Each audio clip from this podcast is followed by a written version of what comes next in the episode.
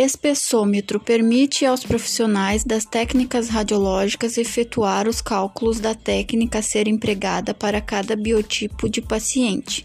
Trata-se de uma régua em forma de F e com uma haste deslizante que permite a obtenção em centímetro da região do, do estudo.